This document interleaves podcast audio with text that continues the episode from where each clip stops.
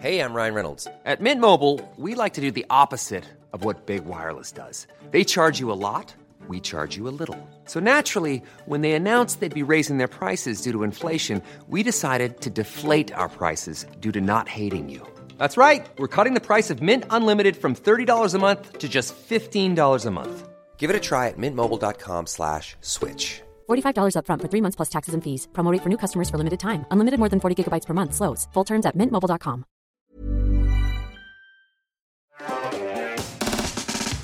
On reçoit Edouard sur notre plateau. Comment tu vas, Edouard? Ça va super bien. D'habitude, on a, on a l'habitude de recevoir des invités qui connaissent pas trop Twitch. Mais ce n'est pas ton cas, puisque tu es streamer. Oui, Et attends, le, le pseudo Roten Skull, exactement. ça je l'ai bien dit. Et, euh, et tu as même tenté les qualifs de, de la Zilan. Alors? Bah, non, je suis ici. Je sais pas, je sais pas dire. non, non, mais ouais, euh, j'ai tenté. C'était sympa C'était sympa. Les jeux, euh, les jeux étaient cool. Euh, non, c'était bien. On, s'est bien marré en stream. euh, c'était cool. Bon, après, c'était toujours détente. Moi, je suis pas un gros joueur de hardcore. euh, Ouais, c'est ça, voilà. J'ai quand même une fâcheuse tendance à beaucoup digresser, à beaucoup discuter avec le chat. Donc, euh, bah, c'est très sympa. C'est- pas optimisé pour la perfection. Non, ouais, voilà. Mais c'est sympa. T'as commencé il y a combien de temps le, le Twitch? J'ai commencé euh, début 2023, euh, r- Ah, vraiment sérieusement, quoi. Ok, Donc, ça fait pas si longtemps que ça. ouais. Ça fait pas si longtemps, non. Trop bien. Et Ouais. est-ce que du coup tu peux expliquer un peu, avant qu'on se lance dans le vif du sujet, quel est ton métier, ton, ton vrai métier finalement? Euh, mon vrai métier, est-ce qu'on doit le mettre au présent? Ouais, c'est ça. Non, Euh, ouais, c'est ça. C'est plutôt du passé, je Historique, pense. ton- ton ouais, c'est ça. Donc en fait, je suis euh, docteur en traitement du signal et analyse, euh, analyse de data euh, appliquée à la nanophysique. Euh, donc j'ai travaillé beaucoup dans un laboratoire euh, donc dans lequel j'ai fait ma thèse. C'était un laboratoire de, de microélectronique et de, nanotechnologie. Donc euh, c'est-à-dire on fait des micro-puces, des micro-composants, des trucs comme ça avec, euh, avec des fabricants, de, des fondeurs de, de puces et de nouvelles technologies euh, informatiques. Et donc l'objectif là, c'était de, caractériser ces, nouveaux matériaux, ces nouvelles, nouveaux devices.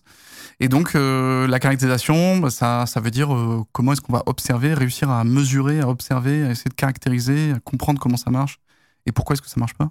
Parce que c'est souvent ça en fait. Il y a des gens, des géants qui viennent fabriquer des, des puces, des choses, machin, et ils viennent nous voir en disant, bah, nous on a fabriqué quelque chose, on comprend pas pourquoi ça marche pas.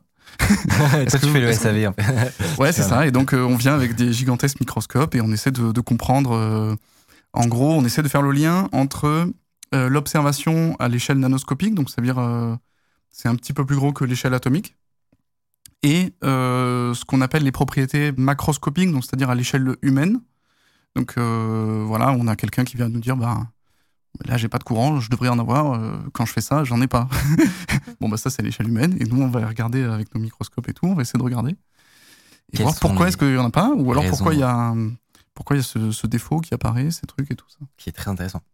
Et alors, et juste avant qu'on commence, qu'est-ce qui t'a motivé à, à- à te lancer ensuite sur Twitch? Euh, le bavardage, je pense. Bah non, mais- Avant tout, je suis quelqu'un, je pense, d'assez bavard. Est-ce que tu parles de ton, J'aime beaucoup, ouais. de ton expertise sur, ton, sur ta chaîne ou pas trop? Euh, ouais, euh, ouais. Alors plutôt, c'est euh, en général moins de la vulgarisation très phénoménologique, j'allais dire. C'est c'est plus de la vulgarisation de l'univers des, des sciences que je fais quand j'en parle. Mais je suis pas contre en parler. Si vous voulez venir en parler, venez en parler. Eh ben, on, je propose qu'on on commence. on commence aujourd'hui, Ah justement. ouais. Euh, puisque c'est notamment au titre de euh, cette expertise-là qu'on te reçoit aujourd'hui euh, pour parler d'un sujet passionnant que je ne connaissais pas du tout. Ouais. Donc, vous l'avez euh, sans doute remarqué, il y a depuis plusieurs années des très grosses tensions sur la production des composants électroniques, les processeurs, les cartes graphiques, la mémoire, les disques durs, etc. Ça fait monter les prix en flèche. Euh, les composants sont de plus en plus rares à trouver et chers. Et tout ça pourrait peut-être devenir de l'histoire ancienne grâce à une nouvelle technologie euh, pour produire de la mémoire qui pourrait radicalement faire chuter euh, le prix du stockage. En tout cas, tous les industriels du secteur commencent à s'y intéresser de près. Et pour nous en parler, on te reçoit donc, Edouard, toi qui as étudié ça, toi qui as étudié ça pendant trois ans. Déjà, voilà, pour stocker de l'information, on connaît nous euh, les disques durs à plateau, la mémoire flash, les SSD, les NVMe. Euh, Qu'est-ce qu'on peut faire de mieux que ça? Eh ben, c'est un petit peu ce qui a guidé euh, justement tous les industriels dans cette dans cette recherche là avec donc avec une volonté de, toujours plus de puissance ou toujours plus de densité etc toujours plus de donc il y, y a aussi deux facteurs qu'on prend beaucoup en compte c'est de réduire la latence euh, j'allais dire trois en fait plutôt facteurs réduire la latence euh, réduire aussi le temps d'écriture donc euh, pendant lequel on doit avoir l'état la mémoire qui va passer de on à off ce qu'on appelle le, temps d'écriture. Et, une troisième chose qui est la, dissipation thermique lors de cette écriture. Et donc, combien d'énergie ça va consommer d'écrire un, un bit, oui, c'est ça, un bit. Ouais. Euh, combien ça va consommer d'énergie et euh, combien ça va être dissipé, etc. Donc, comment est-ce que notre. Et donc, euh, c'est un petit peu ça qui a effectivement guidé euh, les industriels pour essayer d'avoir bah, des mémoires qui soient un peu plus efficaces ou toujours plus denses, toujours plus vite, toujours plus tout ça. Et alors déjà, quel est, du coup, quel est le nom de cette nouvelle mémoire? Alors ces mémoires, elles sont euh, rangées. Alors celle que j'ai étudiée plus particulièrement, c'est les résistives euh, RAM. Donc euh, on appelle ça RE-RAM ou R-RAM. Donc c'est pour résistive RAM. RAM, bon, vous connaissez probablement, c'est Random, Access- voilà, voilà. Random Access Memory. Et donc les résistives, pourquoi? Bah Parce que elles changent leur résistance, tout simplement. donc c'est assez explicite. En fait, on va avoir des, des mémoires qui sont très conductives ou alors très résistantes. Et donc on va les faire passer d'un état on à un état off. Et À alors quoi la- ça sert voilà, c'est ça. Et alors la, la particularité, pourquoi est-ce qu'on a choisi la euh, la, pardon, la résistance et pas euh, le magnétisme, comme on avait déjà vu avec euh, par exemple les, les HDD avant ou euh, d'autres des capacités aussi qu'on peut voir aussi dans les mémoires flash ou d'autres choses. Pourquoi la résistance? Parce que c'est très facile à mesurer. En réalité, mesurer électriquement une résistance, bon, on sait que U égale RI, donc euh, c'est très très facile. euh, il y a il y a besoin de très peu de circuiterie en gros, pour aller vérifier euh, l'état d'une mémoire, et donc très peu d'énergie. Donc ça veut dire on réduit le, le nombre de devices dont on va avoir besoin dans la gestion du stockage, et on, réduit aussi euh, le taux d'erreur, on réduit beaucoup de choses comme ça. Et, donc ça, et du coup, j'imagine que c'est très économe en énergie aussi. très très très économe en énergie. ouais. Alors j'ai gardé les chiffres dans mon téléphone pas vous dire des bêtises. Euh, mais effectivement, donc on a 5 fois moins de consommation en énergie pour un état euh, qui passerait euh, par rapport à ce qu'on peut avoir dans le commerce actuellement. Donc Euh, de 0 vingt- à 1, par exemple. voilà. Voilà, c'est ça, ou de 1 à 0. Euh, 30 fois plus économe que le flash qu'on connaît actuellement euh, aussi dans les ordinateurs, etc. Donc, euh, donc voilà, c'est très économe en énergie. Il y a beaucoup d'autres particularités, comme par exemple... Enfin, peut-être que tu avais d'autres Non, questions. non, non. Justement, Donc il y a, d'autres particularités qui font que... euh, donc en fait, c'est des mémoires qui sont très simples euh, à fabriquer. Une fois qu'on qu'on sait comment les fabriquer, elles sont très simples à, à fabriquer. Alors le truc, c'est que euh, je crois que j'avais donné une illustration qui était juste en ce qu'on appelle un sandwich métal isolant métal.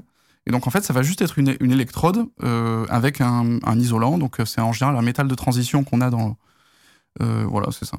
Ça, c'est une mémoire résistive. C'est tout ce qu'il y a de plus simple. Oui, effectivement. Mais comme ça, ça a l'air hyper simple. Et avec Voilà. toutes ces Et en qualités que tu me vantes, euh, moi j'ai une question qui me vient, c'est pourquoi on l'a pas inventé avant Genre, qui- Alors en fait, ça fait très longtemps que ça existe. Euh, ça fait très longtemps que ce truc-là existe. Euh, c'est depuis les années 70. Et depuis les années 70, on se demande, on se demande, en fait, on a vu que ça marchait et on se demande comment est-ce qu'on pourrait l'utiliser déjà et comment ça marche, comment est-ce qu'on peut, enfin comment, comment, pourquoi ça marche? En fait, euh, la, question que- qui anime les scientifiques depuis les dernières années, c'est plutôt pourquoi ça marche? On comprend, enfin c'était plutôt ça. Et de dire si on veut l'améliorer, qu'est-ce que- bah, qu'on doit faire? Parce qu'on comprend pas comment ça marche. Donc euh, on sait pas quels paramètres sont importants à améliorer, etc. Donc entre le taux d'oxygène, etc. et aussi que c'est à l'échelle très petite. Tu disais. euh, C'est c'est à l'échelle très petite parce que, enfin, l'avantage c'est que c'est très euh, miniaturisable, Ouais. mais à l'époque, dans les années 70, c'était pas du tout Ah, ok, miniaturisé. on, Mais, on euh, travaillait à l'époque sur des. c'est-à-dire qu'il y a Oui, un oui, ça marche- potentiel, ça marche il y a un potentiel futur d'amélioration. Bah, c'est c'est déjà, euh, c'est c'est déjà très très très miniaturisé maintenant euh, quand on en parle à l'heure actuelle, aujourd'hui. Ok. Donc c'est-à-dire C'est que vraiment beaucoup plus petit que ce qu'on peut trouver actuellement dans d'autres mémoires. et donc on pourrait voir des des, des mémoires de ce type-là bientôt là? Ça existe déjà, euh, on en a, euh, donc euh, il y a beaucoup d'acteurs qui ont, je pense à IBM, à Fujitsu, je crois qu'on avait peut-être des, des noms, j'ai oublié tous les noms, mais en gros tous les industriels du marché, Samsung, Ils ont- Intel. ouais c'est ça, Samsung, Intel, effectivement, enfin tous les grands noms ont déjà fait le brevet, ont déjà commencé à faire des, des trucs. C'est pas tout encore officiellement commercialisé. Il y a des choses qui sont à destination de certains partenaires. Il y a des choses qui sont. C'est encore très. Comment dire Pour le grand public, c'est très opaque. Ouais, Mm. c'est ça qui Et- est marrant. Et c'est voulu. Enfin, c'est- un truc qui est en train de se passer dans les coulisses, oui, c'est ça, voilà. dont personne n'est vraiment euh, au courant, quoi. Ouais. Mais qui pourrait avoir des vraies conséquences pour nous, les utilisateurs? Euh, oui, oui, complètement. Bah, en fait, euh, donc, euh, à part il y a, il y a, il y a des concré- il y a beaucoup de choses qui sont, euh, je dirais, en conséquence utilisateur, il y a des choses comme euh, la latency, donc euh, il y a beaucoup de plus de performance, etc. Donc ça, c'est chouette. Mais c'est des conséquences qui sont pas euh, game changer, Ouais, parce que bon, ça, De l'optimisation. ouais, enfin, ça, ça va, on va, on va se sentir mieux, ça va être- aller plus vite, etc. Mais, euh, mais là, là où c'est vraiment chouette, c'est que ce sont des mémoires qui, euh, qui ont une température en plus de fonctionnement qui est euh, une, une plage en gros de, de température de fonctionnement idéale, qui est qui est assez décalée par rapport à ce qu'on avait déjà avant, puisqu'en fait là on va on va avoir, euh, alors je vais pas rentrer dans les détails, mais en gros ça va être des déplacements d'atomes à l'intérieur de la mémoire. Et euh, quand les atomes sont déjà agités, bah, ça se déplace quand même vachement mieux. Et les atomes agités, on appelle ça de la température. et donc c'est assez chouette parce que euh, ça veut dire qu'on va pouvoir rapprocher, parce qu'en fait donc la température, pardon, la plage de fonctionnement idéale, elle est autour de entre 50 et 120 degrés, donc on va dire autour de 80 degrés. Ouais. Et là on se dit mais attends mais c'est vachement chouette parce que une mémoire qui va vite, euh, sur laquelle on peut vite écrire, qui est super dense et qui accepte des 80 degrés, on se dit est-ce que ce serait pas du cache par exemple? Parce que du coup, tu, tu peux euh, avoir des, des, des, des, des, des trucs beaucoup plus proches du Bah, processeur, ça. par exemple. C'est ça. Et donc là, ce qui est en train de se faire, c'est le- les réflexions qui sont, c'est, eh ben, est-ce que entre euh, entre le, le- je crois que ça s'appelle un die, c'est ça, euh, du processeur, le, haut du processeur qui va qui touche le refroidissement, est-ce que entre le die et, euh, la puce vraiment du processeur, on pourrait pas mettre tout ici tapissé avec une couche mémoire qui serait qui serait complètement entre les deux en fait, en train de faire tampon pour refroidir, pour absorber la chaleur du processeur et en même temps fonctionner au plus proche du processeur et donc avoir des on va prendre des couches de silicium et vraiment les, coller au plus proche du processeur et euh, mettre des couches mémoire euh, vraiment euh, au plus proche. Tu fais un genre de sandwich de processeur. en fait. Exactement. pour avoir du cache, pour avoir des trucs et pour euh, faire en sorte que le processeur puisse euh, récupérer de l'information pendant qu'il est en train de faire ses calculs de façon presque instantanée et de pouvoir euh, les remettre, les reprendre, les remettre, les reprendre. Alors, si tu devais expliquer à ma mamie pourquoi c'est stylé, euh, qu'est-ce que, qu'est-ce que, pour nos ordinateurs, ils fonctionnent très bien. Pourquoi ça, ça, ça change vraiment quelque chose? Ben, je dirais que ça, en fait, ça va, ça va rendre la, la chose beaucoup plus, euh, beaucoup plus facile et beaucoup plus perfectionnée. Après, est-ce que ça va changer réellement quelque chose? Là, comme ça, euh, je dirais que ça va pas changer drastiquement. Ça va en fait, ça va permettre surtout de continuer une évolution euh, qui était un petit peu en bout de course parce que donc en, dans la, dans l'évolution, on a un peu la, la loi de Moore qui vient nous dire bon, euh, c'est tout le temps un peu la même chose. Enfin, C'est, censé doubler tous les ans. Voilà. On arrive Et là, ça fait quelques- plateau, Ça non Ouais. fait quelques années qu'on n'arrive plus trop à doubler. Ouais. Parce que quand on arrive à l'échelle atomique, ben il y a des choses qui rentrent en jeu, qui sont de la mécanique quantique, Ouais. avec des effets tunnels qui viennent nous, nous voler des électrons. Ouais. et donc on se dit bon, euh, moi j'aurais bien aimé euh, passer des électrons dans ce transistor, et si je peux pas parce qu'ils sont perdus dans un effet tunnel, euh, j'ai un problème. Et donc, on était bloqué par ça. C'est ça. Et barrière là, qu'on pensait définitive. Mais, mais là, il y a des, des Mais en fait, on peut se dire, bah, possibilités. au lieu de minimiser en 2D, comme on faisait tout d'habitude, on se dit ben est-ce qu'on pourrait pas croître dans la troisième dimension Et qu'est-ce qu'on pourrait y mettre? Et ben en fait, on va y mettre des dispositifs mémoire qui acceptent la chaleur. Et on se dit ah c'est pas mal. Et donc euh, et donc on fait tout ça et, et ça c'est assez chouette. Très stylé. Ouais. Et après donc il y a un autre euh, un autre avantage qui est assez cool, c'est que euh, en fait c'est pas mal dans l'air du temps avec l'internet des objets.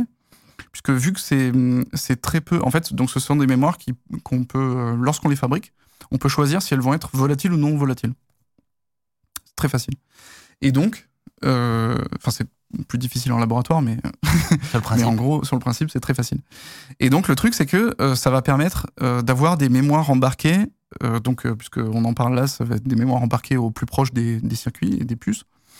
Et donc là, l'idée, c'est d'avoir des pour l'internet des objets, donc euh, pour avoir, euh, je crois qu'on avait l'illustration avec euh, avec une prothèse auditive ou avec des choses comme ça, où on va avoir, on va pouvoir mettre du stockage sur sur des petits petits objets pour le, voilà, c'est ça, IoT pour les Internet of Things. Et donc, on va pouvoir mettre du stockage au plus proche et très dense, qui consomme assez peu d'énergie et donc peu de batterie, et pour plein de trucs du quotidien et rendre beaucoup d'objets connectés. Par exemple, est-ce qu'on pourrait avoir une Apple Watch de 2 Tera? C'est possible, je sais pas. Là, comme ça, 2 Tera, ouais, c'est possible. Ouais. Non, c'est possible, ouais. En fait, c'est surtout que ça va être une Apple Watch euh, qui va consommer très peu et qui va garder. Euh, euh, je dirais que le facteur, le facteur de densité, il est peut-être euh, de 2, de 3, de 5, quelque chose comme ça. Il n'est pas de 10. Par contre, le- la consommation d'énergie, elle est de 1000 ou quelque chose comme ça. Ah ouais. Ah oui, Donc en fait, Ah ouais. c'est quand même ultra intéressant. ça. Ouais, donc en fait, c'est c'est vraiment c'est là-dessus qu'on va avoir le plus gros facteur, le plus gros game, changer, ça va vraiment être là-dessus et sur euh, la fréquence, enfin sur la, la rapidité de switch, euh, où on va être euh, sur des sur des latencies qui sont euh, qui sont mille fois plus rapides encore que ce qu'on a déjà dans du cache actuellement. Hmm. Et donc ça veut dire que euh, on va pouvoir, si c'est vraiment, si on utilise ça pour faire du cache de processeur, on va pouvoir vraiment pousser, j'allais dire, le processeur dans ses retranchements. Et, euh, et on sait que c'est pas la, la, la mémoire du processeur qui va bottleneck, mais ça va être euh, donc le, le goulot d'étranglement. Hmm. Il va se passer euh, plutôt après, mais en tout cas on peut le, on peut l'écarter de cette. Et alors, tout, euh, tout apprenti gamer comme moi qui a déjà monté un PC sait que, en général, on distingue la mémoire entre ton disque dur qui va lui euh, avoir du volume et être plus lent, et ta mémoire vive qui a besoin d'être justement très proche du, du processeur. ouais. Euh, Est-ce que on n'est pas en train de, de réunifier les deux et de d'avoir un, un genre de monstre qui fait tout bien? C'est ça, complètement. En fait, c'est un peu l'objectif, c'est de, bah c'est ça, c'est un peu l'objectif, c'est d'avoir, euh, de multiplier les cœurs. Bon, ça a été un peu l'objectif des dernières années. On a, on a multiplié les cœurs, et maintenant on se dit, euh, on met des, on met des caches et on essaie de les rendre de plus en plus euh, liés avec un cœur en particulier. Et en fait, au fur et à mesure, on se dit, bah, est-ce qu'en fait, il vaudrait pas mieux, faire un cache pour chaque cœur? Et du coup, tu commences à avoir des, des processeurs où tu as quand même de plus en plus de caches, de plus en plus de trucs. Et au fur et à mesure, effectivement, ben oui, c'est ce que tu dis, c'est-à-dire euh, une espèce de fusion de où on essaie de, de tout faire. Donc tu pourrais avoir une puce qui fait en fait euh, processeur, euh, RAM, stockage, Ouais, c'est ça. tout intégré dans un truc. Carte graphique peut-être? Bah, C'est un peu ce que, ce que fait Apple aussi, non? Ouais, ouais, tout à fait. Salut, si vous appréciez Underscore, vous pouvez nous aider de ouf en mettant 5 étoiles sur Apple Podcast, en mettant une idée d'invité que vous aimeriez qu'on reçoive. Ça permet de faire euh, remonter Underscore, voilà, telle une fusée. Ouais, ouais. Et, et aujourd'hui, du coup, il y a des machines qui marchent avec ces types de mémoire Euh, Il y, a, il y a commencé à avoir des, donc des, des démonstrations euh, commerciales avec ça. Euh, Panasonic ont été les premiers à en sortir. Je crois que Intel en a sorti aussi. Euh, alors, est-ce qu'ils les ont vendus? Est-ce qu'ils les ont intégrés dans des objets plus tard? Euh, Je ne saurais pas vous dire. Euh, et après, bon, on a beaucoup de brevets qui sortent et on, sait que tous les industriels vont, vers ça, quoi. Et donc, il y a un autre truc aussi dont on n'a pas encore parlé, qui est très très avantageux avec ces mémoires, c'est qu'en fait, vu qu'on fait varier la résistance, c'est pas comme le magnétisme par exemple avec les disques durs, où on mettait un magnétisme qui était vers le haut ou vers le bas. Et donc vers le haut, vers le bas, bah, tu as deux états possibles, et donc c'est soit 0, soit 1. Ouais. Et là, avec une résistance, on est entre 0, donc euh, conducteur, et euh, ça résiste beaucoup. Mm. Mais entre les deux, bah, il existe des choses, en fait, et on peut les, on peut les explorer. Donc tu- on peut faire plus que du binaire. Voilà. Et donc, c'est ce qu'on appelle les multi-level memory. Et donc, on se dit, ben, pourquoi pas mettre euh, deux niveaux, trois niveaux, quatre niveaux, etc. Et donc, les gens se sont dit, mais est-ce que dans un bit, je pourrais pas mettre un octet, en fait? Ah ouais Carrément. Donc, c'est, euh, voilà. Donc, on se dit, bah, allez, on va en mettre un peu plus. Donc ça fait Et donc là, en ce un, moment. un x8 en gros. Et donc, euh, je crois que le record est détendu, euh, déten- détenu euh, avec euh, une mémoire à 26 niveaux détectés. Ok. Et donc, euh, donc, en fait, ça veut dire que dans une cellule mémoire, en plus du fait que la cellule est beaucoup plus petite et qu'on gagne un facteur 2 ou 5, et ben on se dit, bah, en fait, dans cette cellule, au lieu de mettre un bit, je vais mettre un octet. Ouais. Mais euh, j'ai envie de dire, bon, avant avec l'électricité, euh, on, on pouvait le faire. Tu peux avoir aussi plusieurs niveaux d'électricité. Mais on ne le faisait pas pour plein de raisons, euh, de fiabilité ou de choses comme ça. Là, ça Ouais. veut dire que on, ça, ça fonctionne vraiment, quoi. Oui, ça fonctionne vraiment. Euh, alors, elles sont pas encore commercialisées dans, dans, dans ce qu'on a vu. Elles sont pas encore vraiment commercialisées comme ça, en multi-level. Ouais. Mais, euh, mais ça existe. Et on est capable de le faire et on est capable de distinguer. Donc, euh, quand on parle d'un record, parce que concrètement, on peut la changer de manière euh, continue. Donc, on pourrait dire qu'il y a une infinité de niveaux entre 0 et 1. Mais il faut pouvoir Mais, le mais mesurer. après, il faut savoir les mesurer et Ouais. faire la distinction entre chaque mesurer. niveau. Donc là, c'est pour ça qu'on parle de level distingué. Ouais. Et donc, euh, on a réussi à distinguer jusqu'à 26 niveaux. Et à un euh, moment, on pourra pas mesurer plus petit, tout simplement parce que. Bah, c'est ça, oui. Donc ouais. il y a un moment, on va arriver à des, à des limites techniques. Ouais. Je crois pas qu'on les ait atteintes avec, euh, avec 26 niveaux encore, mais Ouais. mais ouais, il y a, il y, a, il y a des choses à faire. Et, euh, et en fait, c'est un petit peu différent de, de l'électricité parce qu'en électricité, on avait, euh, bah, on a une norme sur la carte et, et on n'a pas vraiment de. En fait, dans la mémoire, euh, on a besoin d'avoir de distinguer en fait euh, vraiment bien ces états. Ouais. Et, et c'est pas exactement le cas dans. euh, Enfin, il n'y a pas vraiment de rapport entre euh, les 5 volts ou les 3,3 volts que tu pourras trouver sur une carte mère et euh, Et des, et- des états de résistance, enfin des niveaux de résistance. Ouais, c'est ça. En fait, là, l'avantage, c'est qu'on peut, on peut vraiment mettre euh, ben, plein de niveaux et après venir euh, le tester et après envoyer ça en 3 volts. En fait, où en, en fait ça, ça redevient, c'est, si tu veux, Mm. c'est, gardé dans, le, dans la mémoire. Il n'y a aucune corrélation avec. euh, Ouais, c'est ça. Il n'y a pas vraiment de corrélation. Mais c'est vrai qu'on aurait pu le faire avec l'électricité, mais c'était pas très, enfin, c'est quand même beaucoup plus pratique de standardiser tout. Ouais. Alors que là, en fait, tu auras un device euh, que tu vas acheter euh, peut-être à la Fnac et euh, dans lequel euh, toi tu ne le sais pas et quand tu le branches sur ta carte mère, elle, elle ne va pas le savoir non plus que en fait c'est en multiniveau. Et du coup, ça va se passer vraiment en local, quoi. D'accord, Mm. ok. Et donc, euh, donc ça pose beaucoup moins de problèmes de standardisation. Et alors, évidemment, la question qui vient ensuite, c'est tu nous parles d'une mémoire magique euh, qui est très, très, très peu. Enfin, qui, est, qui est très économe en énergie, qui Ouais. va être potentiellement beaucoup plus rapide, euh, plus dense.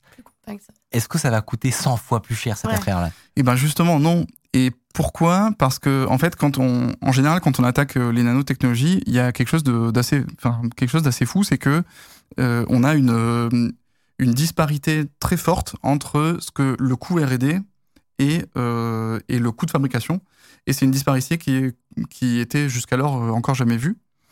Et, euh, et donc on a, on estime, euh, je vais dire, c'est pour vous donner un ordre d'idée, mais en gros ça va être 95% en R&D et après ça coûte presque rien à fabriquer. Et donc là, c'est ce que je vous montrais au début avec un empilement qui était à trois couches, où en fait c'est très simple. Et le, problème, c'est juste de savoir, j'allais dire grossièrement, les potentiomètres quand je vais fabriquer ma, ma couche du milieu, combien je mets d'oxygène, combien je mets de ce métal de transition, combien je mets de ça. Je pousse un peu les boutons euh, vers la droite ou vers la gauche. Il faut arriver à trouver le, le juste bon milieu. Une fois que c'est trouvé, après on peut envoyer les wafers. Ouais. Et c'est pas très compliqué à faire. Hmm.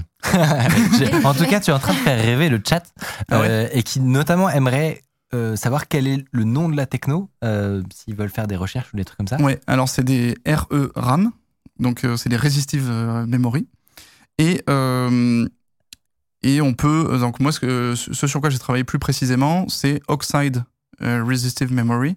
Et donc, c'est euh, des mémoires résistives à l'oxyde, dans lequel on a une- la couche du milieu qui est en fait un métal de transition oxydé. Donc, dans- un métal de transition, c'est ce que vous avez dans le, dans le tableau de Mendeleïev, pour ceux qui savent rappeler Ouais. des souvenirs dans lequel on met, euh, on met de l'oxygène et ensuite on va avoir des, voilà, des, des histoires euh, d'oxydoréduction. des choses Et à, fabuleuses. et à quand Et donc, euh, est-ce que tu penses que ça fera partie des data centers de demain, euh, que ce sera généralisé euh, quand ce sera maîtrisé? Moi, je pense. Ok, Moi, je pense qu'il n'y a aucune raison que ce soit pas. Dans 5-10 ans, un peu moins? Je, me- je me rends pas bien compte de, de la de l'inertie que peut avoir euh, l'industrie informatique. Ouais. J'imagine qu'elle en a. Ouais. Combien, je ne sais pas. Euh, pour moi, ça va beaucoup dépendre de ça, en fait. ok. Ça va beaucoup dépendre de ça, parce que la techno, elle va arriver et les industriels sont déjà prêts. Donc après, c'est comment comment t'amortis les coûts, comment est-ce que les industriels décident de- d'investir, à quel Ouais. Et au doigt mouillé, tu dirais 5 ans, 25 ans tu vois? Ah non, non, je pense que dans deux ans, on a, on a déjà des Ah premiers ouais. objets Ah, avec. ok. Après, quand est-ce qu'on en aura partout? Ça, c'est plus difficile à dire. Ouais, ouais. Hmm, Mais concrètement, non, non, je pense que dans, dans deux Ouais. ans, on en aura déjà. Ouais. Ça, c'est bien. Ouais, ça. ouais. Et ben quand vous les verrez, vous penserez à nous. Ouais. Vous aurez été les et on aurait été les premiers à vous en parler peut-être. Euh, Bah ouais. Et justement, cette mémoire, euh, elle pourrait aussi permettre autre chose de plus philosophique pour le coup. Ouais. Euh, le neuromorphing computing, c'est-à-dire recréer, simuler le fonctionnement d'un cerveau humain, c'est ça? Tout à fait. Alors en fait, cette histoire? ouais, alors c'est assez. euh, J'en parlais tout à l'heure Ouais. avec, avec Tiffany. En fait, euh, on, on savait faire, de, enfin depuis longtemps, euh, depuis longtemps, depuis quelques dizaines d'années, on arrive à recréer des, des petits circuits hein, euh, électriques intégrés, euh, voilà, des petits circuits avec des transistors, des trucs, où on arrive à dire, ben, euh, ça ressemble quand même vachement euh, quand je mets en input un, un- une petite pulse d'électricité, j'arrive à ressortir les inputs qui correspondraient à ce que j'aurais si jamais j'avais un vrai neurone. Oui. C'est-à-dire, j'arrive à faire une simulation hardware, donc à reproduire un circuit électrique qui reproduit le comportement d'un neurone. De un neurone. Ouais. Et donc après, ben, ces neurones, on les remet ensemble et on essaie de voir est-ce que ça peut marcher. En fait, le truc, c'est que les neurones sont reliés par des synapses. Donc les fils que vous voyez euh, Ouais. là-bas à l'écran. Et le truc, c'est que ces synapses, ce ne sont pas des fils classiques qui, re- qui, qui conduisent l'électricité de manière euh, parfaite.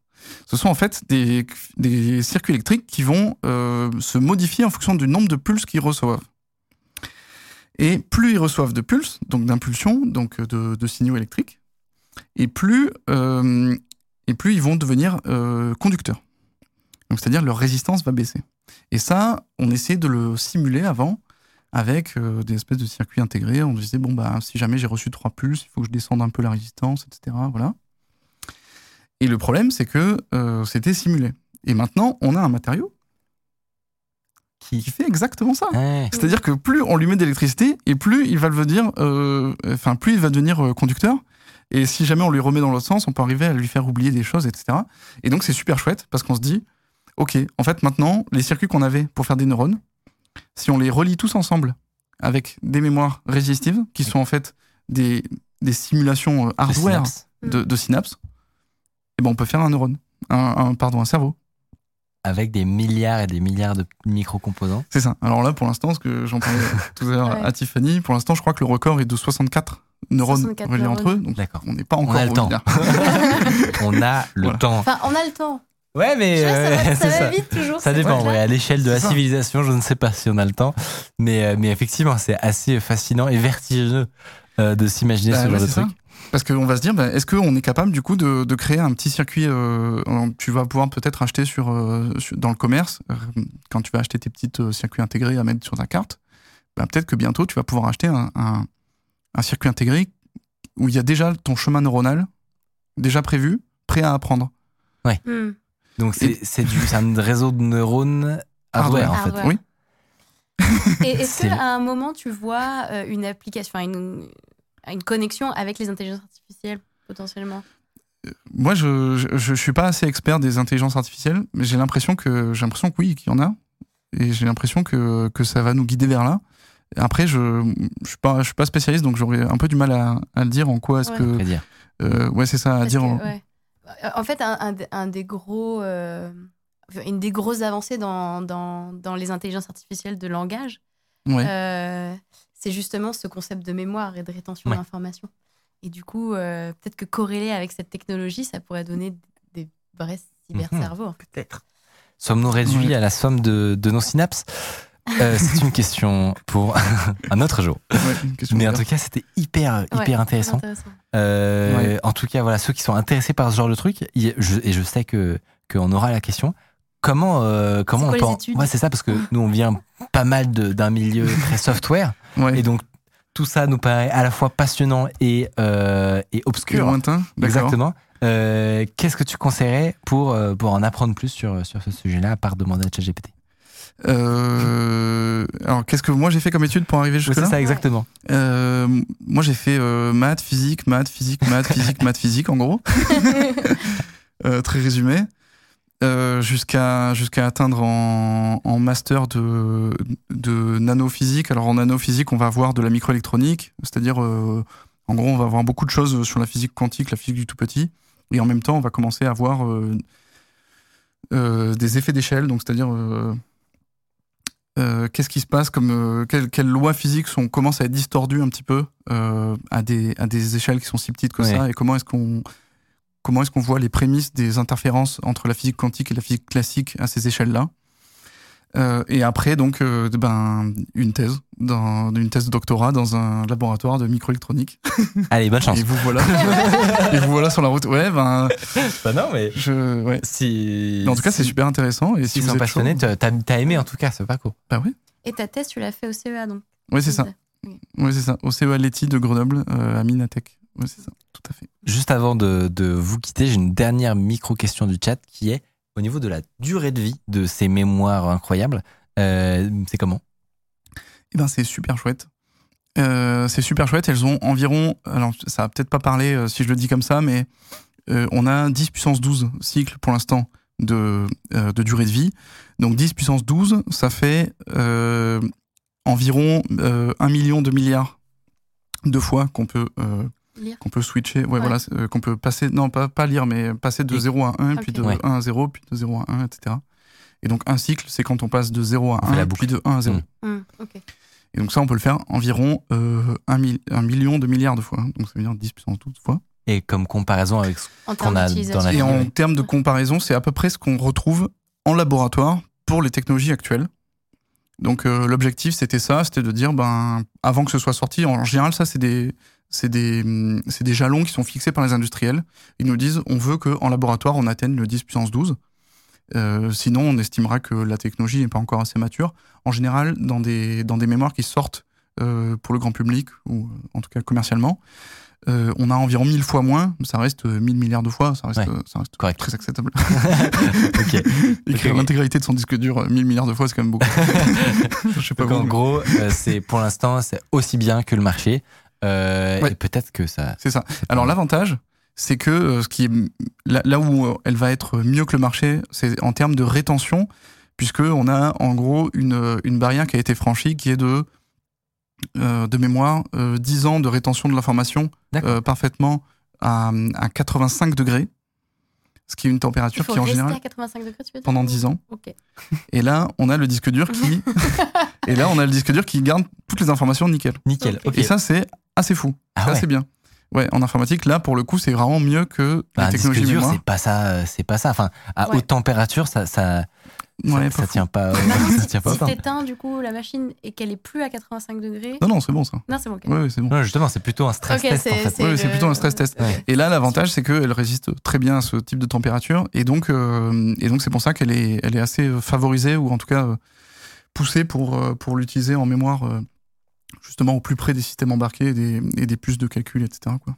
Trop stylé. Ok. Eh ben, merci énormément en tout cas pour, merci à vous. Pour ces explications. pour, cette, euh, pour ces questions, pour cette invitation. Merci C'était beaucoup. hyper intéressant. Euh, si on a de, de prochains sujets hardware, on sait où toquer. En tout cas, pas chez nous. Ça, c'est certain. N'hésitez pas euh, à, à te, re- à Voilà, te retrouver sur cette chaîne Rotten Skull et à lui poser des questions très, très pointues euh, qu'il répondra en direct live. C'est ça. Tu pas joues pas à de quoi pression. Tu joues à quoi sur ta chaîne Voilà. Un peu de tout, euh, ouais, mais je joue Je joue euh, à un peu de tout, mais, euh, mais surtout en détente. Voilà. Si vous voulez du, du gameplay tryhard, il y en a beaucoup en ce moment avec la ZLAN, mais vous Ah oui. ouais, vous l'aurez pas trop chez moi. mais si vous voulez des discussions approfondies et construites, euh, ben, n'hésitez pas à passer, ce sera avec grand plaisir. Allez-y, foncez.